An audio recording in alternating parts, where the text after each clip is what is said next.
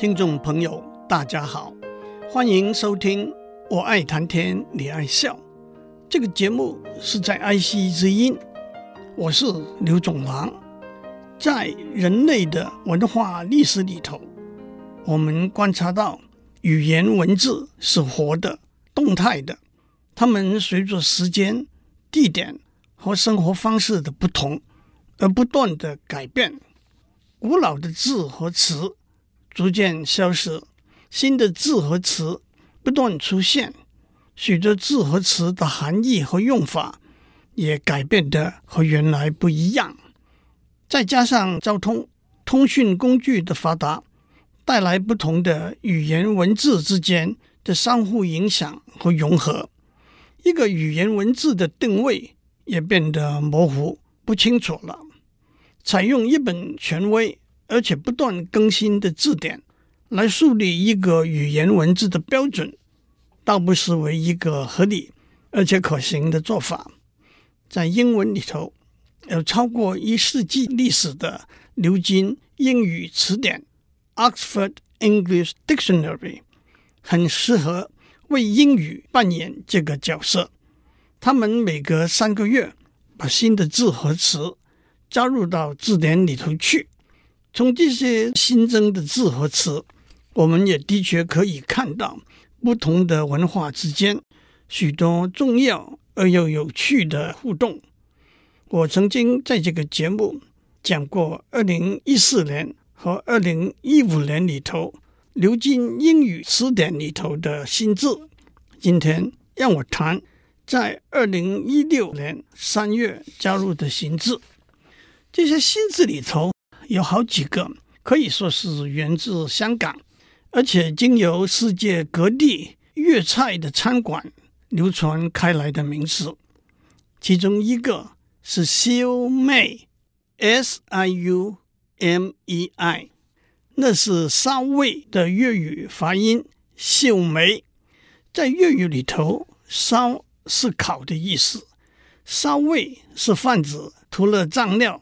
在火上烤的肉类，但也包括鸡、鸭、鹅等家禽。粤菜的烧味中，烤猪肉有两种制法，一种叫做叉烧 （C-H-A-R-S-I-U），叉烧。叉烧这个词也同时进入了牛津英语词典。顾名思义，叉烧就是用一把叉子。或者一根铁条穿过一块肉，放置在火上烧烤。另外一种叫做烧肉，S-I-U-Y-U-K，烧肉。除了酱料不同之外，叉烧是不连皮的。烧肉不但连皮，而且皮要烤得酥和脆才是上品，硬就是不及格了。整只烤的猪。就叫烧猪。古老的时候，在盛大的祭祀或者喜庆的仪式中做供奉之用。今天在豪华的粤菜宴席上，整只的脆皮卤猪更是不可或缺的一道菜。卤猪是指还没有断奶的小猪，小猪断奶的时间是出生后约三十天，那个时候体重大约是二十斤。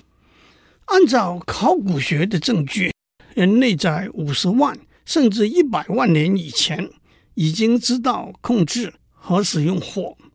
例如，不久以前，考古学家在北京附近的周口店发现烧过的骨、石头和灰烬，时间点大约是五六十万年以前。至于中国历史上记载的钻木取火，教民熟食的燧人氏，那倒只是五万年以前的事了。和生的食物相比，煮过的食物不但更好吃，也更卫生。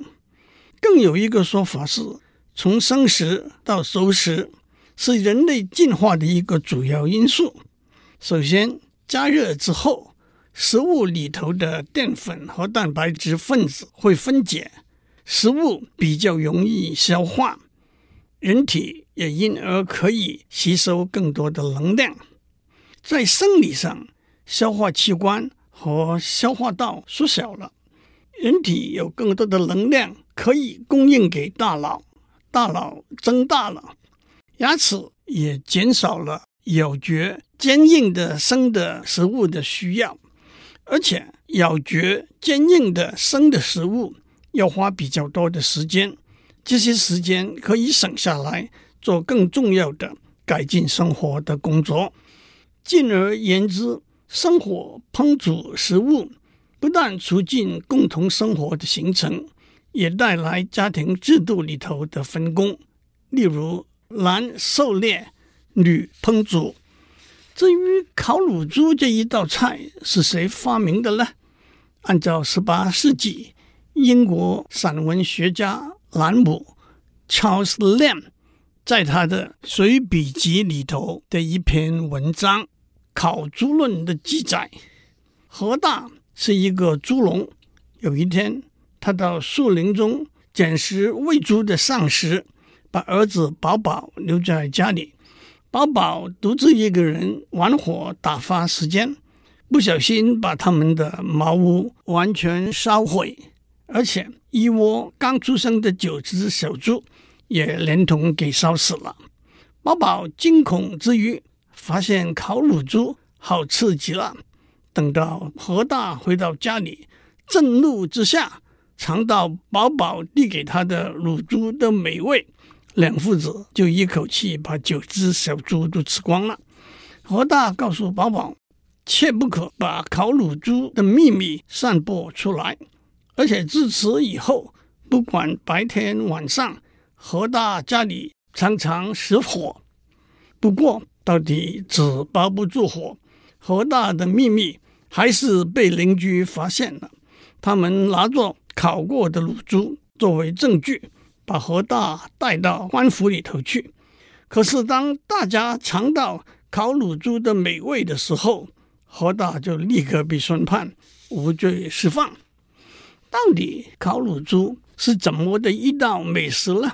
按照兰姆的描述是。牙嚼即碎，唇沾变化，香酥爽利，中黄焦嫩。南北朝的贾思勰有这样的记载：颜色和琥珀相同，又和真的金子一般模样，入口即化，形状就像冰雪，饱含着酱汁和膏油，真的是特异非常。至于和世界美食相比呢，我相信广东的脆皮乳猪和西班牙的烤乳猪可以说是各有千秋吧。最后，让我交代一下“烤”这一个字。从前，北京西城宣武门内大街有一家著名的烤肉店，叫做“烤肉丸”。国画大师齐白石先生常到那边吃烤肉。他在八十六岁的一年，还给店主写了一个招牌，而且加了一个注解说，“烤”是俗字，在字典里头找不到。的确，《说文解字》和《康熙字典》里头都没有这个字。我还亲自动手上网查了《康熙字典》。不过，中国文字学里头一位大专家刘沙河先生说。烤字的古写是火字旁一个交通的交字，也念交。康熙字典的确有这个字。说文解字说：“焦木燃也。”焦木就是一堆柴，焦木燃也就是交叉把木堆起来燃烧。其实“炙”也是烤的意思。康熙字典里头也有这个字，“炙”上面是肉。上面是火，不正是烤吗？我们先休息一下，待会再回来。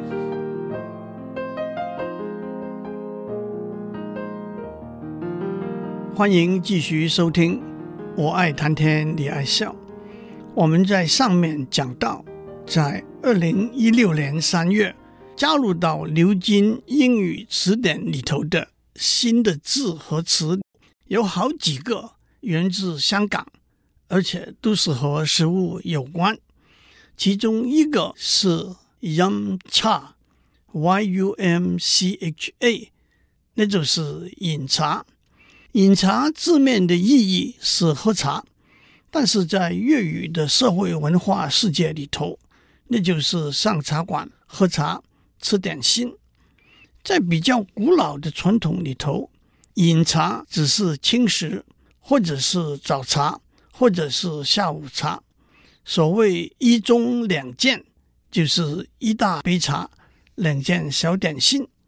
也有劳苦大众匆匆吃了早餐工作去，也有生意人在那里谈生意，也有老人家慢条斯理的细读当天的报纸。以前还有公子哥儿带着鸟笼，装着珍贵的金丝雀、画眉鸟出来呼吸新鲜空气。传统的广式点心是大家熟悉的虾饺 （H-A-R-G-O-W），那是虾饺；烧麦 （S-I-U-M-A-I），那是烧麦和叉烧包、春卷等等。Dim sum。D I M S U M 是粤语点心的发音。不过，点心这个词，相传来自东晋时期一位将军，他看到士卒们在战场上英勇奋战的时候，传令烘制一些民间的美味糕点，慰劳他们，以表示点点心意。不过，在今天节奏急促的生活里头，叹早茶的习惯。不复流行，叹是粤语里头享受的意思。至于下午茶，又有所谓英式下午茶作为强劲的对手，大家反而多以吃点心作为午饭了。传统的广式饮茶，有女侍应推着小车载满不同的点心，在餐桌中穿梭往来，有客人随意点取。既有喧嚷热闹之盛，却也可以视若无睹，不闻不问。更有专司为客人加开水泡茶的壮汉，手提着一大壶开水，只要客人把茶壶的盖倒置过来，就是加开水的讯号。至于和亲朋好友饮茶的时候，别人替您倒茶，您弯起中指和食指。在桌上轻叩几下，表示回礼。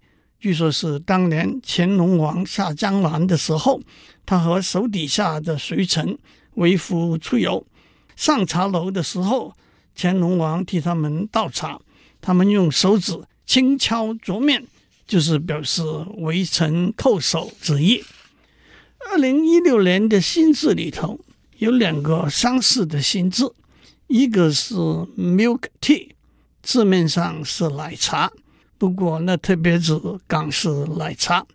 另外一个是 Teh Tarik，T E H T A R I K，Teh 是茶，福建话发音，Tarik 是马来语，是拉的意思，所以 Teh Tarik 直接翻成中文就是拉茶。茶的发现和饮用起源于中国。远在公元前两千七百年左右，神农尝百草，发现茶有解毒的功能。商周时期，茶开始作为一种饮料。秦汉时期，茶逐渐成为宫廷的高级饮料。到了唐宋时期，茶更已经成为日常生活中的普通饮品了。所谓开门七件事。柴米油盐酱醋茶。日本镰仓时代，也就是中国宋朝时代，日本来中国的留学生人南浦少明，把那个时候流行在寺庙中举行用来款待宾客的茶宴的做法带回到日本去，那就是日本茶道的起源。在中国和日本喝茶。都发展成为非常考究细致的艺术和享受，但是中式或者日本式喝茶都不会加入糖、牛奶或者其他成分。但是到了十六世纪，葡萄牙商人和传教士把茶从中国带到欧洲去。到了十七世纪，英国人也普遍的养成喝茶的习惯了。英国人喝红茶，而且多数加入牛奶和糖。港式饮茶可以说是兜了一个圈子。在英国殖民香港的时期，从英式下午茶演变出来的港式奶茶的制作也有很多细节，所用的茶叶和成分比例。往往是商业机密，通常会用三种不同的茶叶，取其香、取其味、取其色，而且茶叶也分别碾成粗的和细的，粗的主味，细的主色。常用的茶叶是中国的普洱和锡兰红茶。港式奶茶的制作，先把茶叶放在一个用粗的纱布。做成的口袋中，口袋镶在一个金属的框架上，挂在茶壶的边缘。把温度九十度的水，不宜用正在沸腾一百度 C 的开水，倒进茶袋中，再滤到茶壶里头，然后盖上茶壶盖，焖几分钟。这称为焗茶。焗是方言，就是把锅盖盖上。焖煮的意思。接下来，把焖过的茶再倒入茶袋，滤入另外一个茶壶里头去，这样反复来往几次，叫做撞茶。撞茶的目的是让空气进入焖过的茶里头，发出更多香味。最后，把撞过几次的茶倒入已经有淡奶或者炼奶的茶杯中，炼奶是甜的。但是饮用的人可以选择再加点糖。至于淡奶和炼奶又有什么分别呢？淡奶是 evaporated milk，那是经过蒸馏去除一些水分的牛奶；炼奶是 condensed milk，是加了糖再蒸馏去更多水分的牛奶。因此，奶茶除了香、味、色之外，还有一个特色滑。至于滑是来自淡奶呢，还是过滤的纱布袋呢，还是撞茶的过程呢？那就说不清楚了。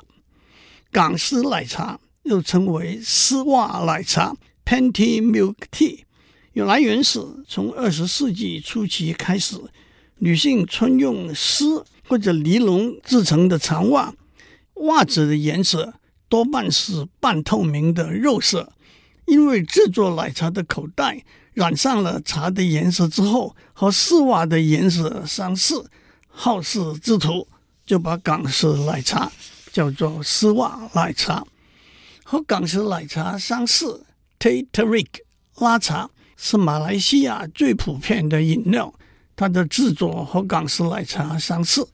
不过最重要的不同是，港式奶茶是先撞，然后加入淡奶；拉茶是先加入炼奶。然后拉，而且拉的过程往往是非常戏剧性的表演，一上一下，两个茶壶距离在一公尺以上，奶油一色如注，更有所谓双奶齐放的拉茶 （double Teh Tarik）。有兴趣的听众可以上 YouTube 看看这个表演。讲到这里。相信许多听众都曾经在中国茶馆或者餐馆里头看到长达一米的长嘴茶壶。一个说法是，长嘴茶壶一方面让壶中高达一百度 C 的滚烫的茶冷却下来到上面讲的九十度 C 左右；另一方面，茶壶高高举起，远远射出水的冲力。更会让茶叶把香味释放出来。既然港式奶茶、马来式奶茶、英式下午茶都是红茶加上牛奶，一个争议性极大而且无法解决的难题是：先把茶倒在杯子里，再加入牛奶呢？还是先把牛奶倒在杯子里，再加入红茶呢？这倒是个引起好友反目。甚至家庭革命的问题。欧威尔 （George Orwell） 是一位英国著名作家。我曾经在这个节目里头介绍过他两本书：《一九八四》和动物农庄 （Animal Farm）。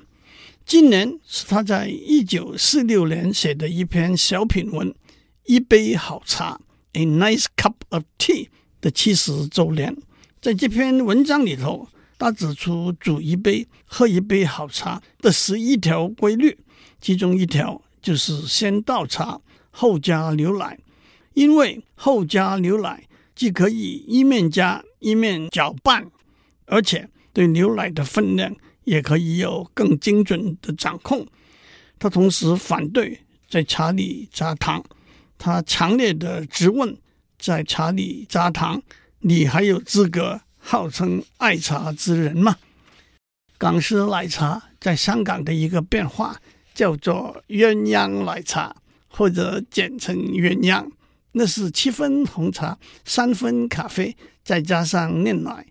有咖啡的香味和奶茶的浓滑，所谓中红浓香，苦中带甘，油厚如断。中医更认为咖啡燥热，奶茶寒血，混合起来两者互补。珍珠奶茶是一九八零年代在台湾的发明，珍珠是用地瓜粉制成的粉团，通常还会浸泡糖浆。让粉团在甜的奶茶中还保持甜味。用比较大颗的珍珠的奶茶叫做波霸奶茶。波霸这个词源自一九八零年代香港的一位电影明星叶子楣，她的外号是波霸。今天我就讲到这里，相信您已经听得食指大动，口言直流。